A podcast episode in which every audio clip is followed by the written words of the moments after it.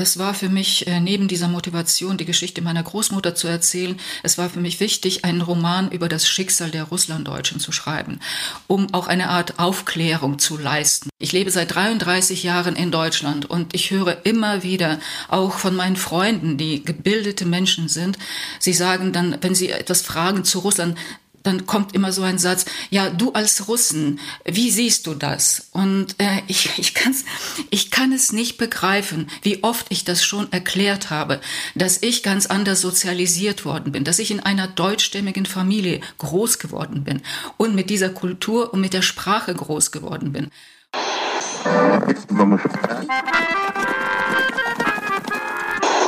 Sie empfangen Radio Almata. Steppenkinder, der Aussiedler-Podcast. Hallo Ira. Hi Edwin, schön dich mal wieder zu sehen. Leider immer noch nicht in live. Das schaffen wir irgendwie gerade die letzten Male nicht. Du bist in Detmold? Ja, und du bist auf Reisen. Ich glaube, daran nee, liegt ich, es. Ich bin Aber jetzt bin ich gerade in Mannheim. Ich bin am Montag aus Kasachstan zurückgekehrt. Ja, ich bin in Detmold und die Sommerzeit ist jetzt langsam vorbei. Heute ist der erste richtig regnerische Tag hier in Detmold, wobei Ostwestfalen-Lippe bekannt dafür ist, dass es hier immer ein bisschen grauer und regnerischer ist als äh, sonst in Deutschland. Aber äh, die Sommerzeit war für mich äh, in Hinsicht Literatur und Lesen eine sehr äh, schöne und sehr produktive Zeit. Ich habe äh, viele Bücher gelesen, ausnahmsweise. Normalerweise schaffe ich das irgendwie nicht. Und ich hatte da so mein Päckchen geschnürt. Und unter anderem war der Roman mit dabei, den wir heute vorstellen und mit der Autorin sprechen. Gibt es denn Ira für dich bestimmte Kriterien, nach denen du vorgehst, wenn du dir dann deine Reiselektüre zusammenpackst? Ja, in den vergangenen Jahren ist es äh, so, dass ich die Lektüre so wähle, dass sie immer mit der Arbeit zusammenpasst. Also wenn ich zum Beispiel eine Moderation habe, wie heute Abend zu einem Buch, dann lese ich natürlich vorzugsweise genau diese Werke. Und ansonsten liebe ich Familienromane, die sich am allerliebsten auch über mehrere Generationen erstrecken und ähm, am allerliebsten auch tatsächlich im russlanddeutschen Milieu spielen, weil das so nah an meiner eigenen Familiengeschichte ist. Und ähm, ein Highlight in den vergangenen Jahren, also ist jetzt nicht äh, eine russlanddeutsche Geschichte gewesen, aber eine, die in äh, der ehemaligen Sowjetunion gespielt hat, war von äh, Gusil Yachina. Soleika öffnet die Augen. Das war so, wow, da bin ich so durchgerast. Das hat mich richtig ergriffen. Solche Romane mag ich total gerne. Jetzt auf meiner Reise in Kasachstan hatte ich einen Roman dabei, der auch mit russlanddeutscher Thematik zu tun hat, aber nicht von einer russlanddeutschen Autorin stammt, sondern von einer ohne Migrationsgeschichte aus Deutschland. Dazu sage ich später ein bisschen mehr. Und ähm, ich weiß noch, wir haben letzten Sommer eine Folge gemacht zu Russland deutscher Literatur. Das heißt, es ist jetzt ein Jahr her und deswegen haben wir uns dafür entschieden, diese Folge doch wieder diesem Fokus zu widmen. Zumal es dieses Jahr unglaublich viele, also verhältnismäßig viele Neuerscheinungen gibt. Die werden wir am Ende der Folge auch vorstellen. Aber bevor wir uns jetzt unserer Gästin widmen, wollte ich dich noch fragen, nach welchen Kriterien du deine Romane oder Sachbücher, ich weiß nicht, was liest du denn vorzugsweise, auswählst? Ich beschäftige mich ja beruflich mit russlanddeutschen Themen und ich versuche tatsächlich im Sommer äh, mal andere Literatur zu lesen. Also ich lese für meine Arbeit schon sehr viel und ich lese es gerne. Es sind auch Romane, äh, bei denen die Motive sich mehr oder weniger äh, wiederholen. Ne? Also wenn es dann besonders um 20. Jahrhundert geht. Und ich habe jetzt im Sommer tatsächlich ein bisschen andere Literatur dann äh, mitgenommen. Zum Beispiel ähm, äh, Karl Ove Knausgard, den habe ich für mich entdeckt, ein wunderbarer äh, norwegischer Autor, ein, wo man Romane von tausend Seiten auch mal echt verschlingt, so in ein paar Nächten, ähm, aber auch Sachbücher. Sachbücher finde ich sehr interessant und besonders Biografien. Da bin ich jetzt so ein bisschen auf den Trichter gekommen.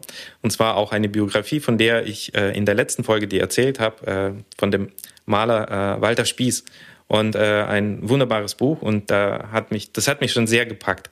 Aber wie gesagt auch den äh, Roman, den wir heute vorstellen, weil ähm, Irene Langemann, die Autorin, ähm, das Publikum kennt sie als Filmemacherin bisher und wir sind sehr froh, dass sie heute hier mit uns über ihren ersten Roman sprechen wird, über ihre Arbeit als Filmemacherin und über ihre Gedankenwelt und Motivation, wie sie zu diesem Roman gekommen ist. Herzlich willkommen, Irene. Guten Morgen. Guten Morgen. Du bist in Köln, oder? Ich bin in Köln, genau. Ja, bevor du, Edwin, mal auflöst, woher ihr euch kennt, und ihr kennt euch, glaube ich, schon tatsächlich dein ganzes Leben, Ich kenne ihn noch, als er noch im Bauch seiner Mama war. Seitdem kenne ich ihn eigentlich. Wollte ich noch auf eine Gemeinsamkeit eingehen. Und zwar, Irene, du und Edwin und ich haben eine Gemeinsamkeit. Und zwar hast du ebenfalls, wie wir im vergangenen Jahr, den Russlanddeutschen Kulturpreis des Landes Baden-Württemberg bekommen. Wann war das und für welche Arbeit war das? Ich meine, das war 2007 und die Auszeichnung war für meinen Film ähm, über Rudolf Kehrer, den großen äh, russlanddeutschen Pianisten Rudolf Kehrer. Und der Film hieß äh, Das Ende einer Odyssee. Und er erzählt die Geschichte von Rudolf Kehrer, der unter schlimmsten Bedingungen auch aus dem aus Tbilisi, aus Georgien nach Nordkasachstan deportiert worden ist oder nach Mittelasien, äh, richtiger gesagt.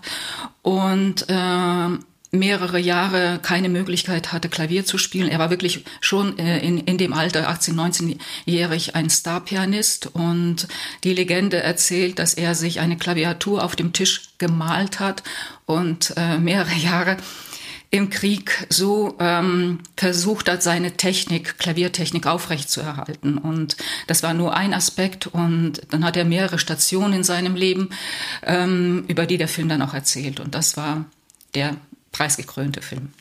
Musik spielt ja eine große Rolle in deinen Filmen und äh, jetzt in dem Roman ja auch. Genau. Bist du selbst musikalisch äh, begabt oder spielst du auch ein Instrument?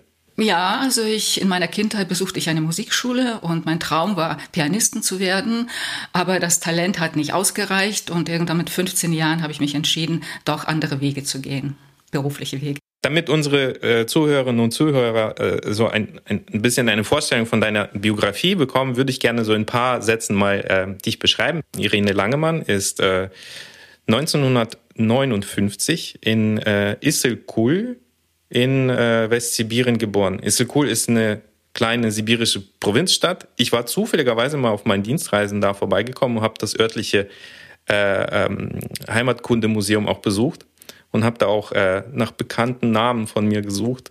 Und tatsächlich war ein Foto mit irgendeinem alten Ehepaar Wagentin aus Anfang des 19. Jahrhunderts da. Nee, Anfang des 20. Jahrhunderts, aber die kannte ich nicht.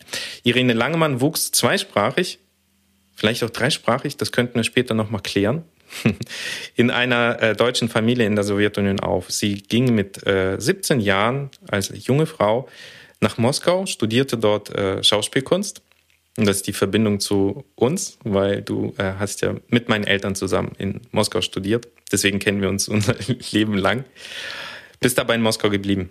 Und dort äh, studiertest du ja auch Germanistik und äh, arbeitetest als Autorin und äh, Schauspielerin und Moderatorin dann in Moskau. Und relativ früh, also gemessen an unseren äh, Aussiedlerbiografien, 1990 bist du dann nach Deutschland ausgesiedelt.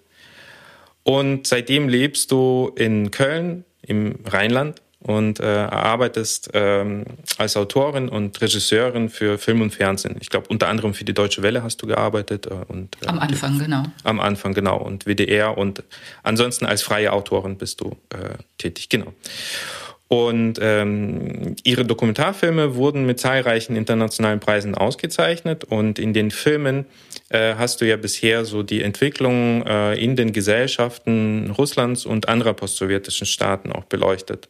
Auch Belarus, äh, Reportagen aus der Ukraine. Zuletzt hattest du ja eine Dokumentation über Moldau gehabt, äh, bei der du die moldauische Präsidentin ja auch begleiten durftest. Der Film ist übrigens noch in der Mediathek, ich glaube beim WDR oder ARD? In, in der, der ARD, im ersten. Genau, und äh, weil unsere Eltern uns ja länger kennen, ihr habt ja zusammen Schauspiel äh, studiert in Moskau, äh, am deutschen Studio äh, der äh, Schepkin äh, Theaterhochschule und ihr wurdet ja damals ausgebildet für ein deutsches Theater in Kasachstan. Ira, wir haben noch keine Folge gemacht zum deutschen Theater in Kasachstan. Extra Folge. Das müssen wir dringend nachholen. Auf jeden Fall. Dazu, wer mal einen Appetizer haben äh, will für unsere künftige anstehende Folge zu dem Theater, es gibt eine Webdokumentation, die äh, ich mit Alexei Gittmann äh, vor zwei Jahren gemacht habe. Äh, und die heißt, auch wir treten aus unseren Rollen heraus. Und da geht es eben vordergründlich um das Theater. Und da war Irene eine unserer Protagonistinnen als Zeitzeugin die äh, zwar nicht beim Theater dabei war, aber äh, in den 80er Jahren äh, eng mit dem Theater verbunden blieb und schrieb unter anderem Stücken für, für dieses Theater. Genau, ich habe einige Theaterstücke geschrieben und die wurden dann in Temetau im Theater inszeniert und ich war auch bei einigen Premieren dabei, genau. Ich muss ja zu meiner Schande gestehen, Irene, dass ich deinen Roman noch nicht ganz gelesen habe. Ich bin erst am Montag zurückgekehrt und er lag in meinem Briefkasten, denn er ist druckfrisch, er ist am 31. August erschienen, heißt Das Gedächtnis der Töchter und wir werden heute vor allem über diesen Roman sprechen und deine Biografie und weil Edwin ähm, aber ganz fleißig war und die PDF vorab hatte, hat er schon das komplette Werk ähm, genießen dürfen und deswegen, Edwin, magst du uns ganz, ganz kurz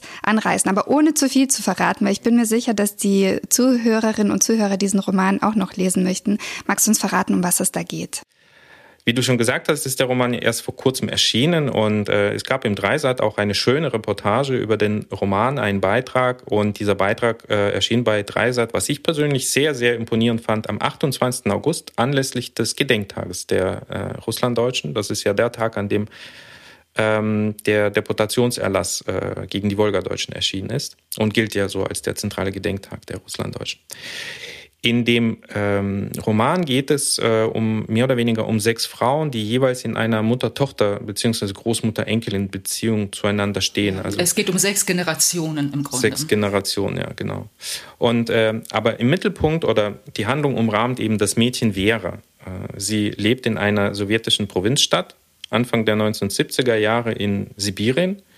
Sie geht zur Schule, äh, sie nimmt Musikunterricht, also geht zur Musikschule, genauso wie ihr kleinerer Bruder und fährt auch hin und wieder mit den Eltern äh, in die Sommerfrische mal nach Moldawien, also in die heutige Republik Moldau oder auch nach Georgien.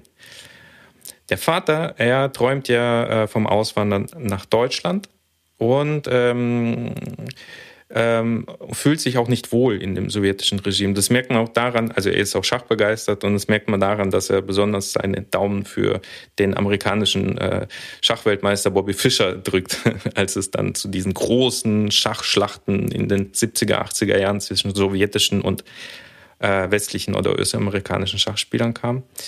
Und äh, die Mutter ist eine Kinderärztin und sie scheint wohl irgendwie ziemlich geprägt und traumatisiert zu sein aus der, äh, aus der Repressionszeit, weil das Kinderwohl ist ihr dann so wichtig. Die ist immer sehr bekümmert um die Gesundheit der Kinder.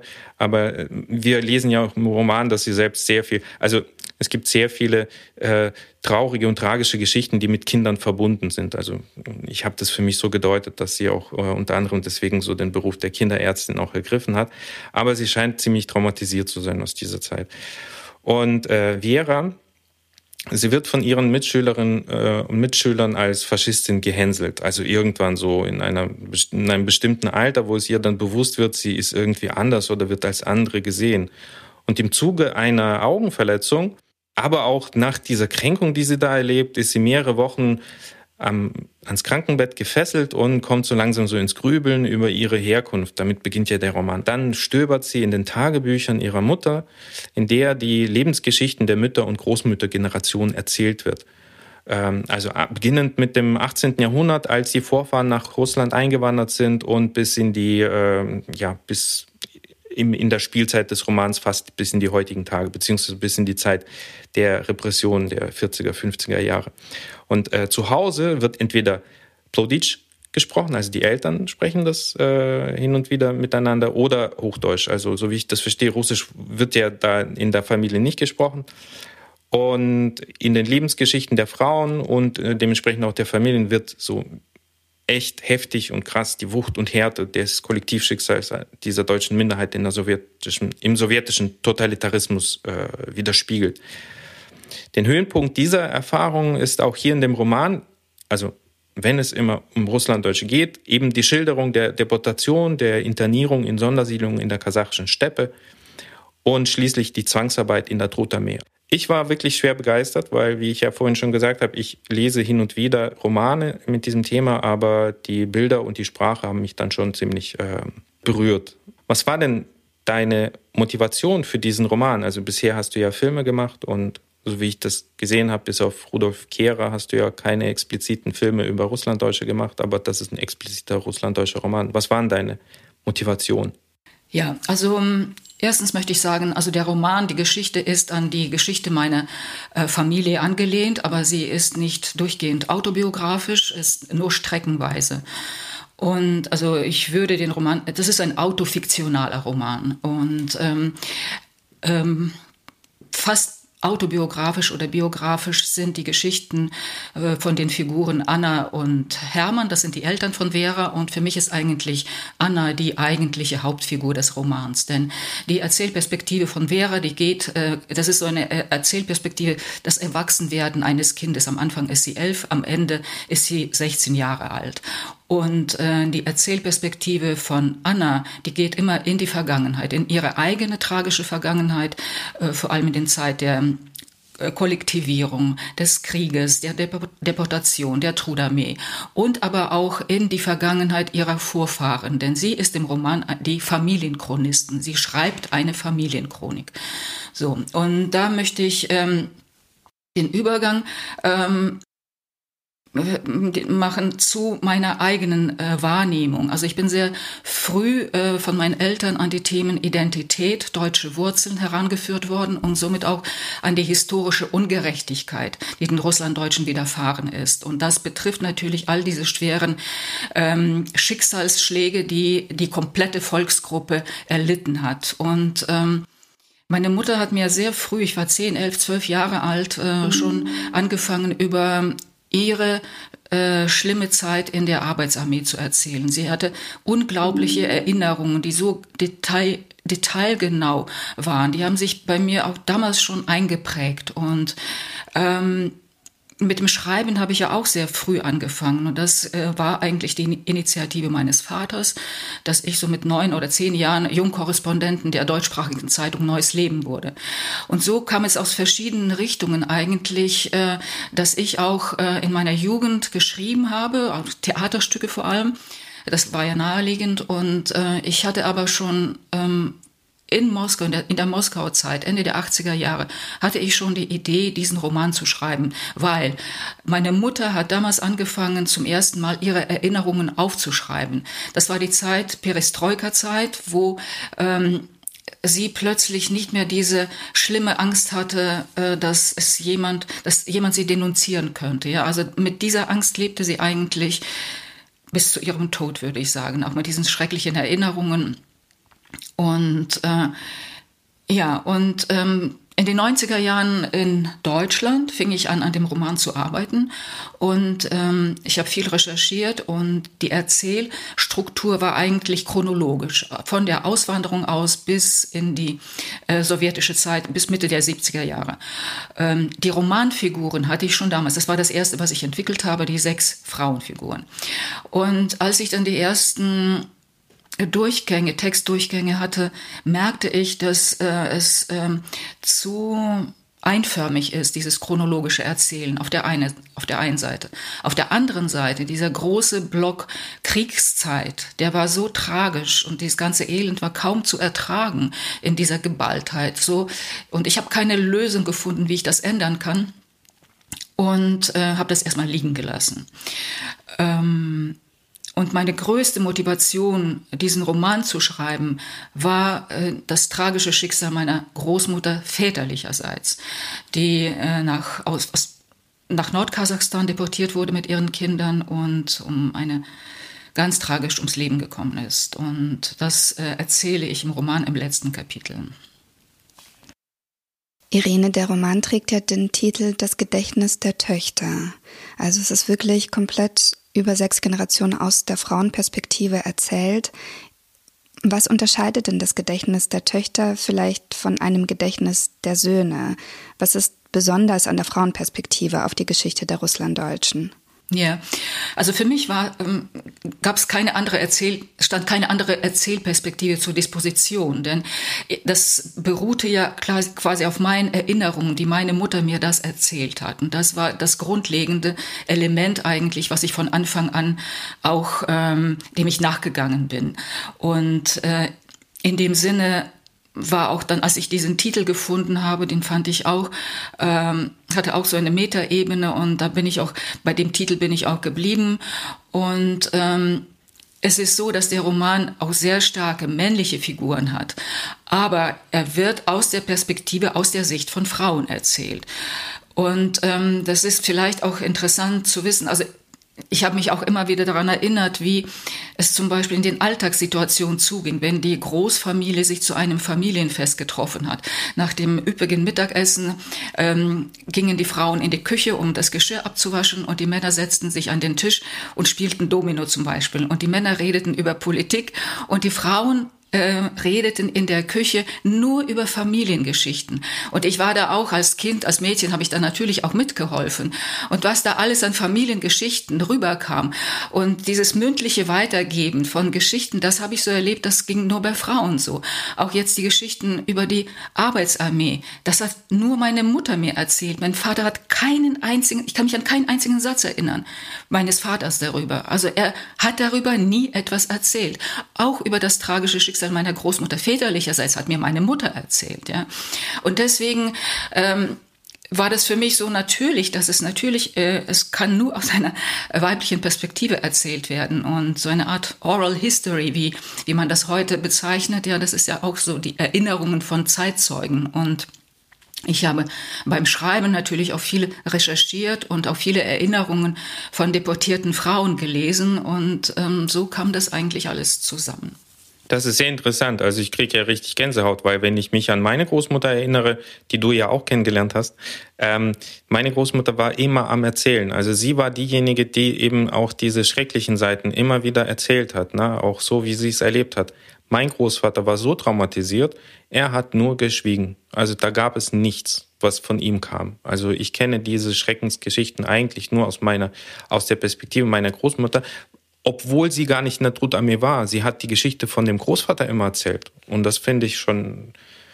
Meinst du, dass es eine, vielleicht ist es ein bisschen Metaebene, aber es ist ja ein Stück weit Aufarbeitungsliteratur, dein Roman.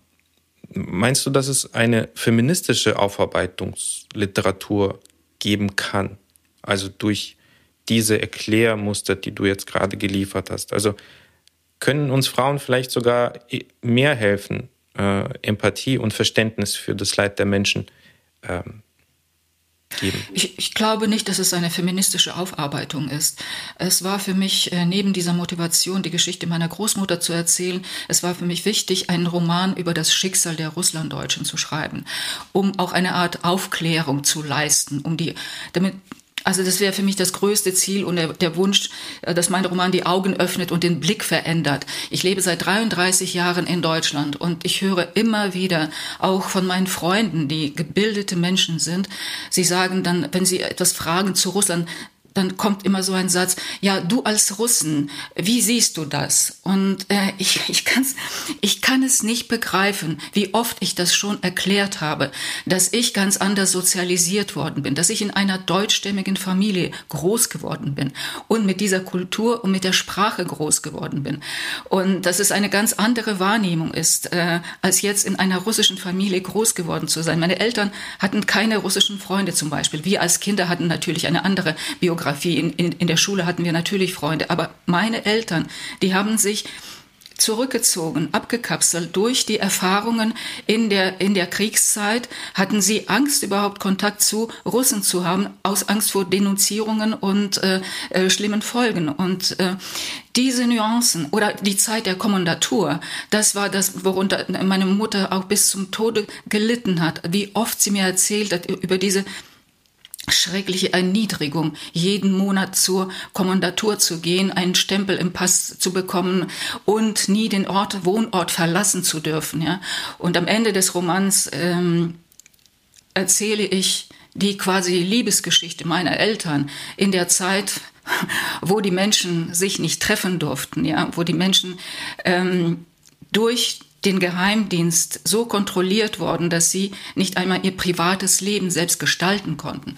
Und all diese tragischen Momente, die wollte ich erzählen, das war mir wichtig, dass es auch endlich mal zu einem öffentlichen Diskurs kommt und dass es in die Öffentlichkeit kommt. Ich kann mir vorstellen, dass dich das sehr viel Kraft auch gekostet hat, diese Geschichte niederzuschreiben. Und du hast ja gesagt, du hast in den 90er Jahren bereits angefangen, daran zu arbeiten. Das heißt, es war ein sehr, sehr langer Prozess. Auch du hast dich sehr intensiv mit dem Thema, nicht nur mit eurer eigenen Familiengeschichte auseinandergesetzt, sondern du hast ja auch andere Schicksale erfahren durch deine Recherche. Gibt es eine Passage, die dich besonders viel Kraft gekostet hat, wo du vielleicht auch unterbrechen musstest beim Schreibprozess?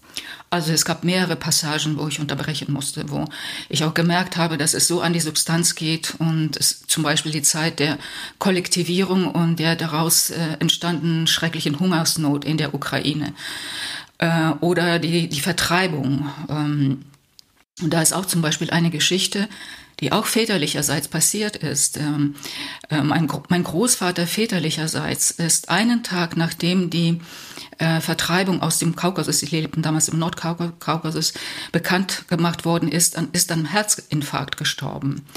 Und deshalb musste meine Großmutter äh, mit ihren Kindern allein in die Vertreibung. Sie konnten ihn kaum beerdigen und dann ging es los in die Vertreibung. Und so diese Geschichten und das, was dann in Nordkasachstan passiert ist, wie sie elendig in diesen Erdhütten, in den Erdlöchern gelebt haben, äh, eine längere Zeit, wie einer nach dem anderen gestorben ist. Es ist grauenhaft und ähm, ja, ich musste immer wieder mich unterbrechen. Und es ist ja auch so, im Schreiben äh, entsteht ja auch so eine Verbindung. Es ist meine Identität und ich muss aber in die Identität meiner Figuren auch hineinkommen. Und ähm, also ich glaube, durch Vertreibung und Flucht entsteht so und den Verlust des kompletten persönlichen äh, Raumes und der persönlichen Gegenstände entsteht auch so eine Orientierungslosigkeit und auch so äh, die Ich-Findung beginnt von neuem. Denn wenn ich das zum Beispiel vergleiche, ich bin 1990 nach Deutschland gekommen mit meiner Mutter und meinem kleinen Sohn. Wir hatten jeder einen Koffer, das war's. Und wir sind aber freiwillig äh, gekommen, ausgewandert. Und äh, ich habe ja nur in Anführungszeichen erlebt, dass äh, wir nicht willkommen waren. Und in dieser Zeit nicht also wo ich eigentlich mein ganzes Leben, mein Vater träumte davon, nach Deutschland zu gehen. Jetzt habe ich seinen Traum verwirklicht quasi und auch meinen. Und ich muss feststellen, dass äh, wir hier Fremde sind und dass wir hier ähnlich wie in Russland, also in Russland waren wir die Faschisten, hier waren wir jetzt die Russen. Und diese Ich-Findung, die hat für mich dann auch, ähm, das war dann auch ein Weg. Und das habe ich natürlich dann auch als ich das beschrieben habe, die Zeit äh, der Vertreibung und die Gefühle äh, von Anna, da habe ich natürlich auch viel an mich gedacht und das bei Anna natürlich noch mehr zugespitzt in der Erzählung, weil das ist, war ja eine unvergleichbare ähm, Härte, was die armen Menschen damals erlebt haben. Und vor allem, dass sie äh, so jung waren, ja. Und ähm, ähm, das hatte mich ja auch bei meiner Mutter dieses Entsetzen über die Arbeitsumstände oder die Gulag-Bedingungen, unter denen sie lebten in, in, in der Trudarmee, aber auch die Arbeitsbedingungen, wie sie beschrieben hat, dass sie zum Beispiel bei der Schneeschmelze bis zu den Hüften im schmelzenden Schnee, in diesem eiskalten Wasser gearbeitet haben, ja, und, ähm, wie ihr damals schon der Gedanke durch den Kopf ging, wie sollen wir jemals Kinder bekommen, ja, äh, und, und solche Geschichten dir scheint es ja sehr wichtig zu sein, ein bestimmtes Gefühl auch in die Mehrheitsgesellschaft oder in die, in die, in die, in die Allgemeinheit zu bringen. Wie stellst du dir denn deinen Idealzustand dann vor? Also, äh, was soll denn die deutsche Gesellschaft äh, über die Russlanddeutschen wissen, damit es für dich ähm, äh, zu einem harmonischen Verständnis äh, kommt? Ja, ich möchte, dass äh, Empathie entsteht. Empathie für die Menschen, die im Krieg durch den Hitlerkrieg alles verloren haben, die der Möglichkeit beraubt waren, die Sprache zu sprechen, äh, die keine Bildungsmöglichkeiten hatten, die in, vor allem in äh, Nordkasachstan unter schlimmsten Bedingungen aus dem Nichts eine neue Existenz aufbauen mussten und natürlich auch so traumatisiert waren, dass sie dann auch die meisten oder viele äh, auch die Sprache nicht mehr sprechen wollten oder die nächste Generation auch nicht mehr konnte. Und dass man diese äh, verschüttete Geschichte oder die Geschichte, die man nicht wahrnehmen will, dass man darüber spricht, was sind die Gründe, was sind die Ursachen, warum sind die Menschen so, so geworden. Und dass man nicht immer behauptet, das sind Russen, die hier angekommen sind. Äh, das ist mir ganz wichtig. Und ähm, ich habe jetzt die ersten Erfahrungen gemacht. Es gab zwei Lesungen in Köln und das war für mich ein großartiges Gefühl. Das war eine großartige Veranstaltung mit einer unglaublichen Aufmerksamkeit im Publikum und äh, einer großen Ergriffenheit und auch Begeisterung äh, für, für den Text, aber Ergriffenheit vor allem über die Schicksalsschläge, die die Russlanddeutschen durchgemacht haben. Und ähm, also ich habe so viel ähm, positive Resonanz bekommen. Und wenn das auch weitergeht mit Lesungen und öffentlichen Veranstaltungen, hoffe ich, dass es mehr auch in, die in der öffentlichen Wahrnehmung geschieht und passiert, dass man, ähm, dass die Leute wirklich erfahren, was die Hintergründe sind von ähm, zweieinhalb Millionen Menschen. Ja, das hoffen wir auch und wir hoffen auch, dass unser Podcast dazu beiträgt.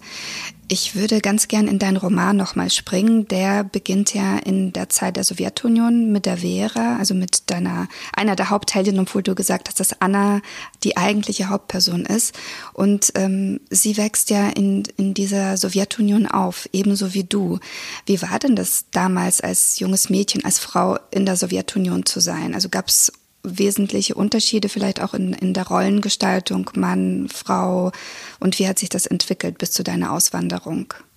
Also ich kann nicht sagen, dass es so große Unterschiede zum heutigen Tag gibt. Also die Frauen waren schon damals alle berufstätig ja, und meine Mutter hat wie hat ein Arbeitspensum, das war unbeschreiblich äh, und äh, alle, es war für alle als Mädchen groß zu werden. In der Sowjetunion war klar, man muss einen Beruf erlernen und äh, es äh, Hausfrauen gab es vielleicht nur in der Parteinomenklatura oder unter den Funktionären. Da konnten die konnten sich das vielleicht erlauben.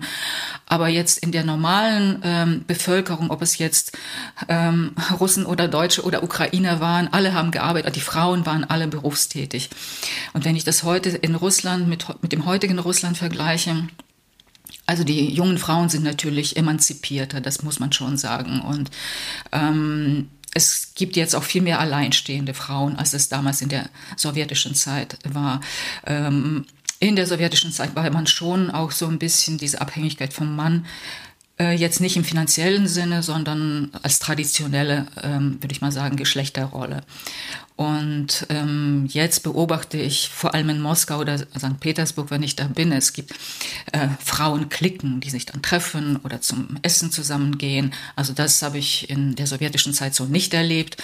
Aber das sind so die kleinen Unterschiede. Sonst ist aus meiner Sicht äh, da kein großer Unterschied.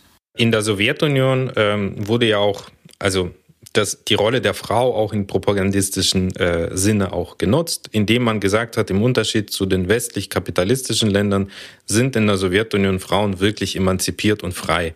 Ähm, ist das jetzt Propaganda oder ist das jetzt äh, spurweit äh, auch Wahrheit gewesen? Waren die Frauen äh, viel freier und viel emanzipierter als jetzt in den westlichen Ländern? Konnten Frauen auch höchste Ämter äh, erreichen oder konnten sie sich gegen die weißen alten Männer durchsetzen.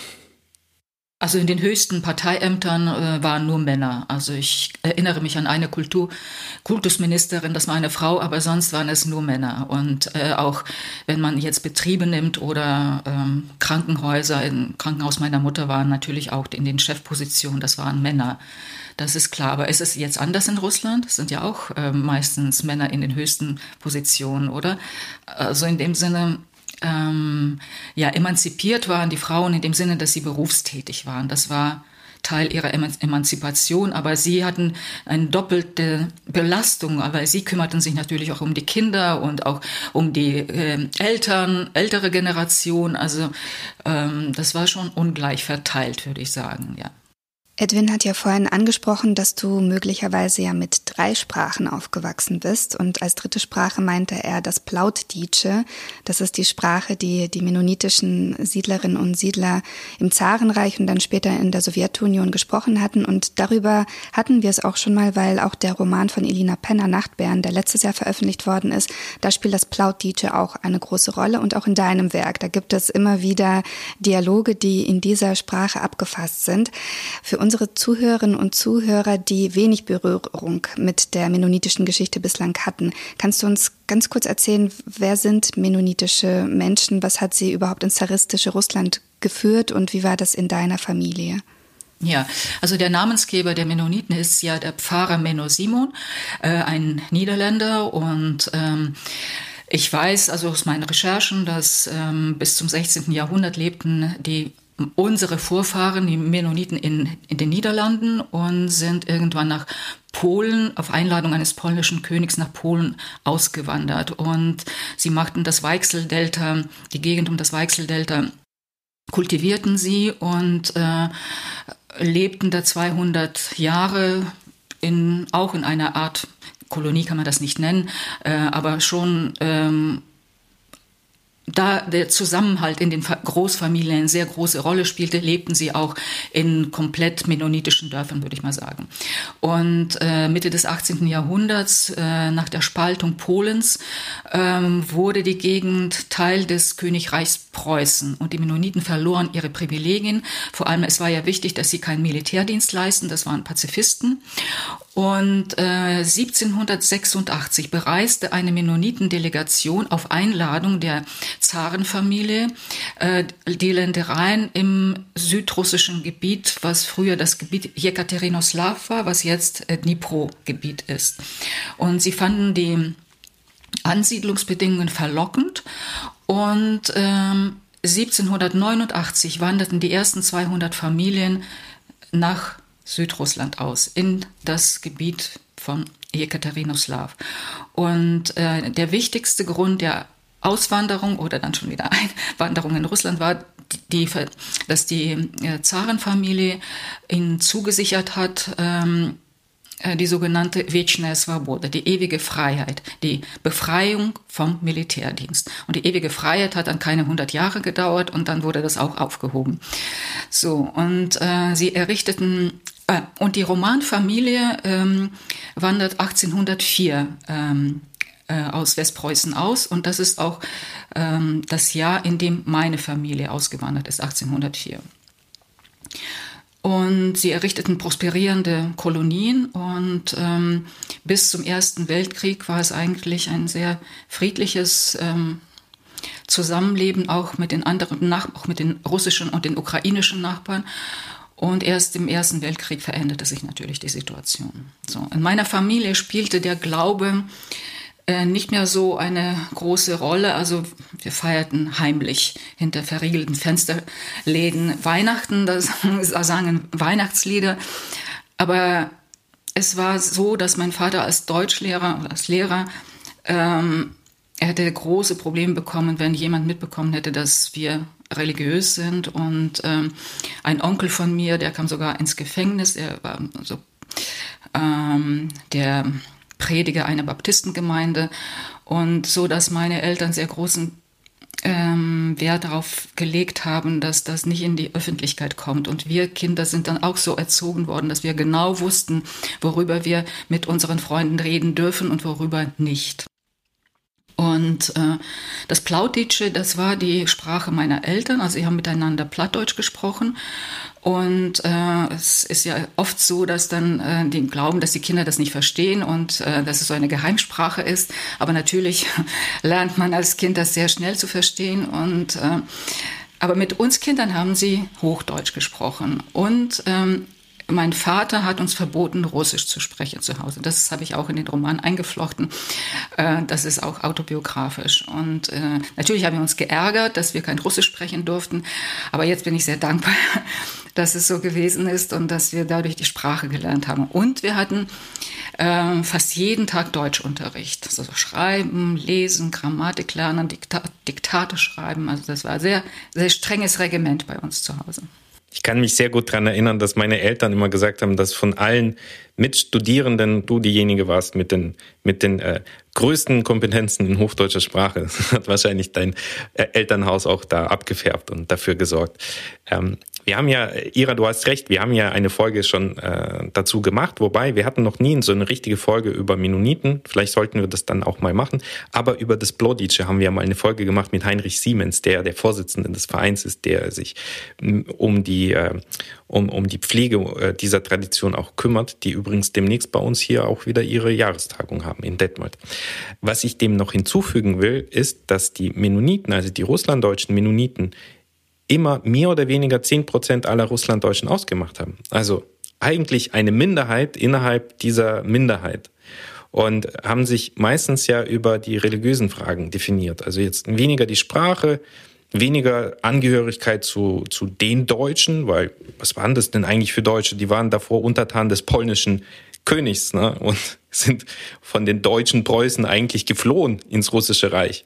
Ich finde es immer so spannend, mal zu überlegen, welche Identität hätten ja diese Mennoniten ja haben können, aber definitiv eben über ihre Religion, über ihre, über ein Bekenntnis zum Täufertum. Also die äh, lassen ihre Kinder erst im Erwachsenenalter taufen, beziehungsweise die nehmen den Glauben bewusst an. Sie dienen nicht in der Armee, sind äh, Pazifisten. Sie erkennen keine, ähm, keine kirchliche Obrigkeit an. Das heißt, alle diese Kirchen waren mehr oder weniger unabhängig voneinander, diese Gemeinden. Natürlich gab es da Respektpersonen und die, denen man auch gefolgt hat.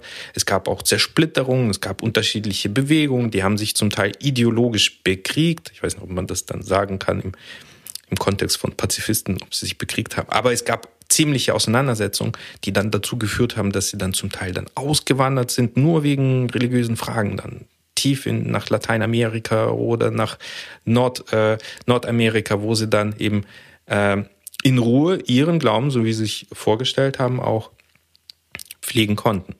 Meine Frage, ähm, uns, Ira und ich, äh, ist aufgefallen, dass äh, relativ viele Beiträge, Filme, Literatur aus und über das mennonitische Milieu es gibt. Zum Beispiel, Elina hast ja schon erwähnt, äh, ihrer oder die kanadische Bestsellerautorin Miriam Toews oder auch Filme wie Stilles Licht äh, von einem mexikanischen äh, Regisseur äh, Carlos Regados oder auch neulich war sogar für einen Oscar nominiert der Film Die Aussprache. Spielen auch im mennonitischen Milieu. Was glaubst du, woran das liegt, dass wenn über Russlanddeutsche irgendwas produziert wird, dann spielt es meistens in einem mennonitischen Milieu? Ist deren Welt so spannend oder sind Angehörige dieser Gruppe so wahnsinnig mitteilungsbedürftig? Ähm, was ich ja in meinen Recherchen festgestellt habe, dass äh, es viele Chronisten gab. Äh, die Mennoniten äh, hielten ja, legten großen Wert auf Bildung und es alle besuchten sie. Äh, es gab deutsche Schulen auch in Russland und äh, es gab sehr viele Chronisten, die alles genau festgehalten haben, die Auswanderung, wie viele Pferde und Kühe sie mitgenommen haben, welche, äh, welche landwirtschaftliche Geräte sie mitgenommen haben, äh, welche Kleidung sie getragen haben, wie die Gottesdienste abgelaufen sind, welche Lieder sie gesungen haben. Und äh, ich glaube, das lag daran, dass äh, sie gebildet waren und dass sie das auch für die Nachkommen festhalten wollten. Und ich habe jetzt äh, für sehr hilfreich war beim Schreiben meines Romans ein äh, großes Werk von einem Franz Isaac, ähm, das heißt die ähm, Molotschna Mennoniten. Molotschna hieß die Kolonie am, Flug, am Fluss Molotschna. Und ähm, das war 1908, ist es ähm, als Buch äh, in Halbstadt erschienen, was jetzt Molotschansk ist. Und ähm, da habe ich sehr viele Fakten ähm, für mich äh, rausgeholt, die ich dann natürlich mit den persönlichen Geschichten verwoben habe. Und ähm, ja, ob sie interessanter sind als andere Russlanddeutsche, das kann ich so nicht, nicht, nicht, so, nicht so beantworten. Aber ich glaube, in diesem Zusammenhalt, in diesem strengen Glauben, waren sie schon besonders und äh, auch in der Kindererziehung und äh, das hat sich ja durch Generationen durchgezogen. Und ich äh, habe natürlich die Mennoniten als, Fam als, als Familie genommen, weil ich da, darüber viel weiß und ähm, weil mein ein Onkel von mir auch äh, der in Bielefeld gelebt hat, nachdem er nach Deutschland gekommen ist, er fing mit Familienforschung an. Und er hat mehrere Bücher verfasst über die, die diversen Familienzweige und äh, unglaubliche Stammbäume gezeichnet und auch Recherchen gemacht. Und das hat mich sehr inspiriert auch. Und das hat mir auch dieses Wissen gegeben, äh, wie viele Kinder sie hatten, wie oft Frauen schon nach der Geburt des ersten Kindes vielleicht gestorben sind ähm, und dann eine zweite Frau ins, in, in die Familie kam, neue Kinder wie sie in der ersten Zeit, wo sie nichts hatten, auch zum Beispiel ihre Möbel angefertigt haben. Also so kleine Details, die ja auch sehr äh, ähm, genau, das beschreibe ich auch ziemlich genau in meinem Roman, aber das habe ich zum Beispiel diesen Chroniken entnommen. Ja. Und in dem Sinne glaube ich schon, dass da etwas Besonderes ist. Und die Sprache ist auch so ulkig, finde ich. ulkig. Wir haben ja vorher über die Rolle der Frau gesprochen und nach außen wird ja die mennonitische Gesellschaft beziehungsweise dieses Gemeindeleben als stark patriarchal auch äh, erzählt oder beziehungsweise gezeichnet. Und beim Lesen dieses Romans habe ich festgestellt, es klang für mich so ein bisschen nach einem Paradox, aber sehr sehr wichtiges äh, sehr wichtiges Motiv war, dass die Frauen in den Generationen vor Anna, also die Mutter von Vera, die waren ja ähm, ähm, recht eingeschränkt in ihrem, in ihrem, sage ich mal, beruflichen Leben. Ne? Also das war dann äh, Kinder, Küche, äh, Kirche sozusagen, ganz, ganz platt gesagt. Und erst Anna in der Zeit der höchsten Not und aus, nachdem sie aus der Arbeitsarmee dann äh, überlebt hat und und dann äh, ähm, noch in dieser Zeit der Repression in den 50er Jahren die erste in der Reihe ist, die einen richtigen Beruf ergreift und auch zu, äh, und arbeitet. Und für mich ist das Thema Mennoniten deswegen so interessant, weil es immer so ein, ja, immer so einen krassen Widerspruch oder den Widerstand gegen das Weltliche und die Welt es gibt. Insofern ist das immer so mit starken Konflikten verbunden, wenn man über dieses Milieu schreibt wenn ich das kurz vergleiche, Irene, du, du erzählst von diesen ganzen Chroniken und so. Ich komme aus einer Woliniendeutschen Familie. Wir haben sowas überhaupt nicht. Also meine Oma hatte irgendwann mal angefangen, in ihr Liederbuch aufzuschreiben, ähm, einfach nur wann wer gestorben ist und so. Und das war so ein erster Versuch, vielleicht etwas festzuhalten. Aber alles andere existiert nicht. Und deswegen glaube ich wirklich, dass es damit zusammenhängen kann, dass ihr so einen Schatz habt, aus dem ihr schöpfen könnt. Ich würde gerne zum Ende unserer Folge hin noch ein bisschen über deine Arbeit als Filmemacherin sprechen. Denn ähm, du hast ja mehrfach Dokus in Russland produziert. In den vergangenen Jahren warst du in Belarus aktiv als Filmemacherin, in Moldau zu, zuletzt. Kennst also den postsowjetischen Raum sehr, sehr gut. Ähm, wie hast du denn die politischen und gesellschaftlichen Veränderungen in diesen Ländern in den vergangenen 30 Jahren wahrgenommen? Also vor allem in Russland. Ja, also ich habe vor allem in Russland gearbeitet. Eine kleine Korrektur. In Belarus war ich nicht. Da konnte man schon nicht einreisen nach diesen Repressionen, Lukaschenkos Repression. Ich habe alles im, im, mit Exil-Belarussen gedreht in Polen und in Deutschland. Aber in Russland war ich sehr, sehr oft und ähm, ich habe drei große Filme gemacht, quasi in der Putin-Zeit. Und dazu muss ich sagen, dass äh, oder nochmal zurückzugehen, in den 90er Jahren ähm, war so ein, ähm, herrschte der entfesselte Turbokapitalismus. Und es war so eine anarchische Zeit, aber es war auch eine Zeit, wo plötzlich die Redefreiheit möglich geworden ist, wo es Sendungen im Fernsehen gab, die es in der Sowjetzeit nie möglich gewesen wäre, solche Sendungen zu machen, richtig kritische, gesellschaftlich kritische Sendungen. Und äh, das wurde dann, äh, nachdem Putin an die Macht kam, äh, Schritt für Schritt alles zurückgedreht. Erstens wurden die Medien gleichgeschaltet und die Propaganda nahm immer mehr zu.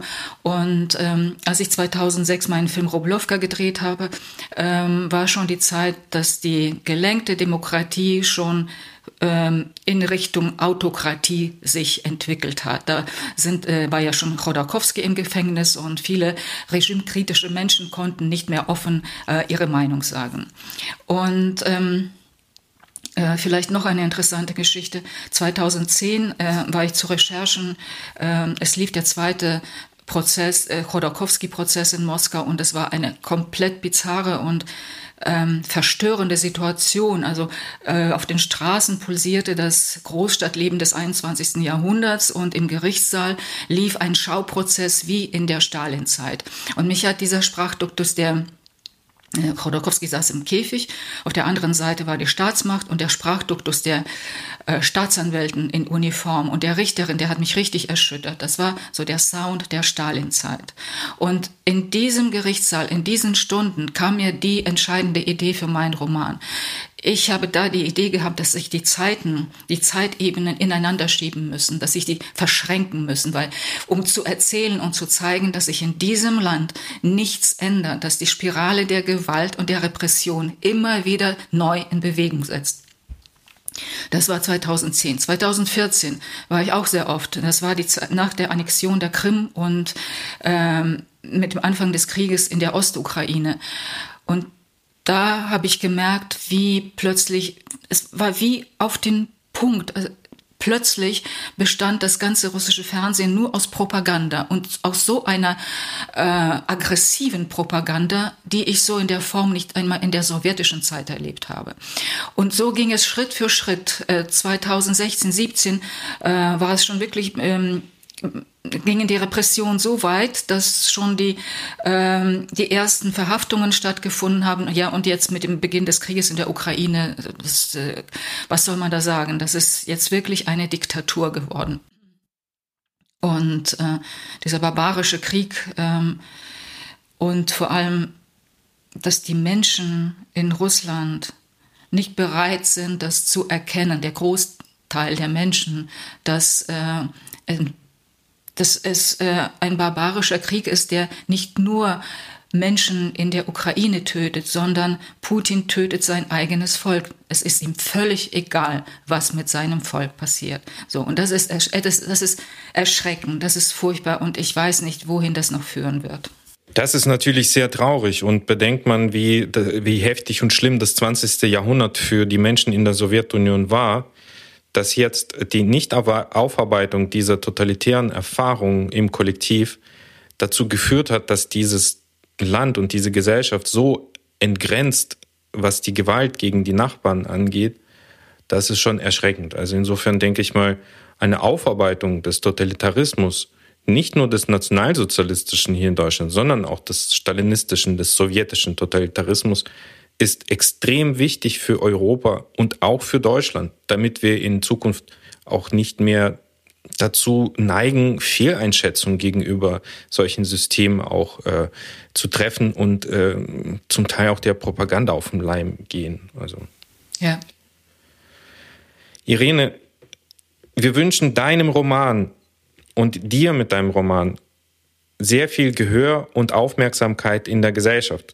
Denn das Thema ist extrem wichtig und trägt ja auch zu, zu unserem Zusammenleben positiv bei. Und wir zwei werden ja noch gemeinsame Veranstaltungen haben, vielleicht sogar wir drei. Du bist ja auch bei der Frankfurter Buchmesse äh, mit dabei. Wir werden uns hoffentlich dort sehen. Aber wir haben ja noch gemeinsame Termine. Der eine ist nächste Woche. Allerdings, da äh, unsere Folge erscheint dann nach unserem Termin hier in Detmold. Leider können wir jetzt bei dieser Folge nicht darauf hinweisen. Also, der Termin ist schon gelaufen und der war sehr, sehr gut in Detmold. Und äh, der nächste kommende Termin, äh, und das passt dann zeitlich, wird dann der 27. September in Berlin sein, im Dokumentationszentrum Stiftung Flucht, Vertreibung und Versöhnung. Moderiert mit äh, Mirko Schwanitz, den wir alle kennen. Ne? Ähm, Grüße an Mirko, falls er uns da hört. Wir freuen uns schon sehr auf den Abend.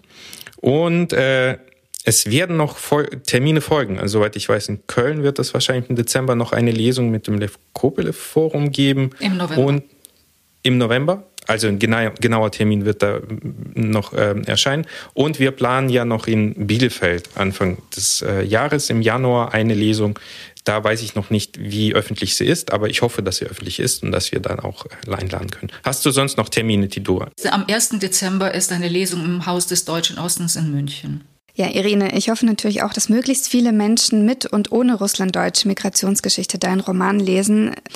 Wir wollten euch noch ein paar weitere Neuerscheinungen vorstellen. Und zwar ist unter anderem von äh, Birgit Mattausch erschienen vor kurzem Bis wir Wald werden. Das ist keine russlanddeutsche Autorin, sondern sie war Pfarrerin in Süddeutschland und hatte ganz, ganz viel mit russlanddeutschen Familien zu tun. Ihr Roman ähm, ja, spielt in, in einem für die damalige Zeit, also 90er, Nuller Jahre typischen Milieu, Hochhaus, ähm, prekäre Arbeitsverhältnisse, Alkohol, auch Gewalt und so, fand ich ähm, super interessant von der Sprache her, unglaublich berührend und schön. Und ich finde es schön, dass sich nicht russlanddeutsche Autorinnen und Autoren diesem Thema widmen und so auch den Zugang in die Mehrheitsgesellschaft zusammen mit anderen Ebenen. Dann ist auch druckfrisch, war auch jetzt in meinem Briefkasten am Montag drin, äh, Migrantenmutti erschienen von Elina Penner. Die hatte ihr Debüt letztes Jahr mit einem Familienroman auch im mennonitischen Milieu. Und diesmal ist es aber kein Roman, sondern es ist ein Sachbuch. Da geht es um Elternschaft mit Migrationshintergrund. Im, im Aufbauverlag, oder? Auch. Genau. Was ist der Verlag von äh, Birgit äh, Mattausch? Birgit Mattausch Roman ist äh, bei Klett erschienen. Dann ähm, ein Gedichtband ähm, von einem Kollegen von Arthur Rosenstern, der in seinem eigenen Verlag erschienen ist, bei Ostbooks.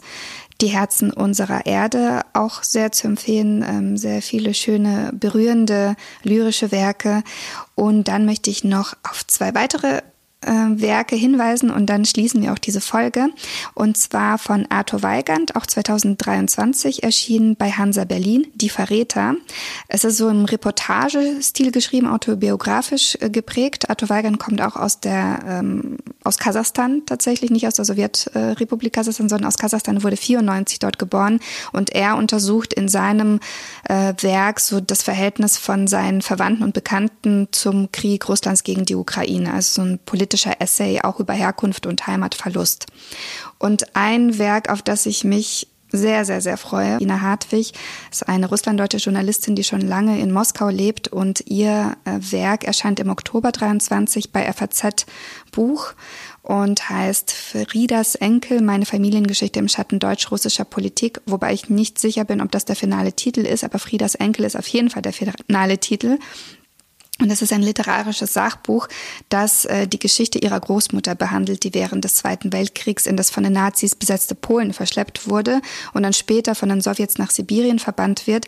Und sie versucht etwas, ähm, was du, Irene, angesprochen hattest, also diese Verknüpfung, dass in Russland irgendwie so die Geschichte zwar sich weiter bewegt, aber trotzdem sich immer wieder Dinge wiederholen, weil eben vieles nicht aufarbeitet wurde. Und sie verknüpft das eben mit ihrer russlanddeutschen Geschichte und eben die Geschichte in Russland, wie sie sich bis heute entwickelt hat. Wir werden eine Lesung mit Ina Hartwig äh, zu ihrem Buch haben, eine Online-Lesung am 30. Oktober. Das heißt, äh, man kann sich da auch gerne zuschalten. Es wird noch eine Ankündigung, eine offizielle Ankündigung geben.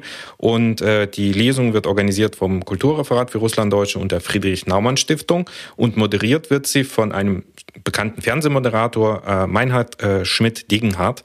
Äh, ich freue mich da äh, sehr auf diese, ähm, auf diesen Austausch, denn auch in der Vergangenheit hatten wir solche ähnlichen Settings äh, mit diesem Kooperationspartner und es ist immer sehr gut gelaufen, war auch sehr interessant. Ich habe auch noch Hinweise und zwar neu aufgelegt ist, mein Leben in Deutschland begann mit einem Stück Binnenstich von Viktor Funk, worüber ich mich tierisch freue, weil ähm, die erste Auflage war vergriffen. Ich glaube, der erste Verlag ist, den gibt es nicht mehr und insofern gab es auch keine Möglichkeit, diesen Roman nochmal äh, nachzudrucken. Die letzten letzten Exemplare standen noch bei mir. Viktor hat sie mir äh, ähm, übergeben zur, ähm, zur sinnvollen äh, äh, Weiterverwendung. Und äh, jetzt gibt es im Verbrecherverlag den Bienenstich neu. Und von Irina Unruh, sie ist Fotografin, gibt es dann pünktlich zur Frankfurter Buchmesse ihr, äh, ihre Fotobuchpublikation, einen fotografischen Essay über ihre Auseinandersetzung mit ihrer Herkunft aus Kirgistan und dem Leben im heutigen Kirgistan. Sie ist eine anerkannte Fotografin, fotografiert für National Geographic unter anderem, äh, eben in Zentralasien mit Schwerpunkt in Kirgistan und in dieser Arbeit setzt sie sich eben mit ihrer Herkunft von dort auseinander. Erscheinen wird dieses Buch im Shift Books Verlag und wird auch betreut von Sarah Lean. Äh, sie ist eine Redakteurin von National Geographic. Ich freue mich sehr darauf, auf diese Veröffentlichung, weil dazu gibt es dann eine Ausstellung bei uns im Museum für Russland-Deutsche Kulturgeschichte gegen Ende des Jahres. Das heißt, es wird auch einen schönen Termin geben zur Präsentation des Buches, an dem man sich auch mit der Autorin, mit Irina Unruh, äh, austauschen und unterhalten kann. Und Ira, es gibt noch was zum Ankündigen und zwar, wir werden live unterwegs sein äh, jetzt noch bis Ende des Jahres. Und ich glaube, drei Anlässe gibt es, uns auch zu treffen, live. Und zwar eben bei der Frankfurter Buchmesse, 18. bis 22. Oktober, am Stand des Deutschen Kulturforums Östliches Europa. Einen genauen Termin könnten wir vielleicht später dann über Social Media noch mitteilen, wann wir genau zu zweit da sind. Ich bin die ganze Zeit da an dem Stand da. Ich werde auf jeden Fall am 22. Oktober da sein, denn da wird Ina Hartwig eine Live-Lesung geben. Also Sonntag, 22. Oktober, Frankfurter Buchmesse. Dann werden wir am 8.11. beim Filmfestival in Cottbus, Festival des osteuropäischen Films, da sein und ein Live-Event äh, haben. Unter anderem auch mit äh, Alexei Gittmann, mit dem Filmemacher. Er wird dort seinen Film äh, präsentieren und wir werden über unsere äh, Arbeit und unsere Schwerpunkte aus unserem Steppenkinder-Podcast berichten und du wirst sicherlich ganz viel von deiner Kasachstan-Reise berichten. Die dieses Gespräch wird dann auch aufgezeichnet und ich hoffe, dass dann äh, das Gespräch dann als eine äh, separate Folge dann erscheinen wird. Und am 16.11. sind wir in der Martin-Opitz-Bibliothek in Herne bei Bochum. Also es ist total schön. Durch unsere Arbeit lerne ich Deutschland kennen. In Cottbus war ich nämlich auch noch nie. Und in äh, Herne werden wir dann über die Ukraine sprechen und über Familienforschung, denn laut Statistik ist das das Top-Thema Nummer eins unseres Podcasts. Die Folgen, wo es um Familienforschung geht, werden immer besonders gerne gehört. Ira, ich wollte dich beglückwünschen. Und zwar zu unserer 40. Folge. Das war unsere Stimmt. 40. Folge vom Steppenkinder, dem Aussiedler-Podcast. Und ich hoffe, wir können das demnächst auch mal gebührend feiern, vielleicht bei einem dieser Live-Events. Und hat, hat mich gefreut. Das Gespräch war heute sehr toll. Und danke nochmal an Irene und danke an Ira. 60. Sendung. danke. Vielen, ja. vielen Dank. Danke äh, und herzlichen Glückwunsch auch an dich, Edwin. Und ja, lieben, lieben Dank, Irene. Es ähm, war mir ein, eine große Ehre, mit dir dieses Gespräch führen zu dürfen. Und ich freue mich jetzt einfach auf diesen Roman, den ich jetzt in den Zug mitnehme und freue mich darauf, ähm, wenn wir uns bald in echt mal kennenlernen. Auf bald. Freue mich auch, ja. Okay. Tschüss. Baka. Baka, baka, baka. Das war Steppenkinder der Aussiedler-Podcast mit Ira Peter und Edwin Wagentin. Ein Projekt des Kulturreferats für Russlanddeutsche am Museum für Russlanddeutsche Kulturgeschichte. Gefördert von der Beauftragten der Bundesregierung für Kultur und Medien.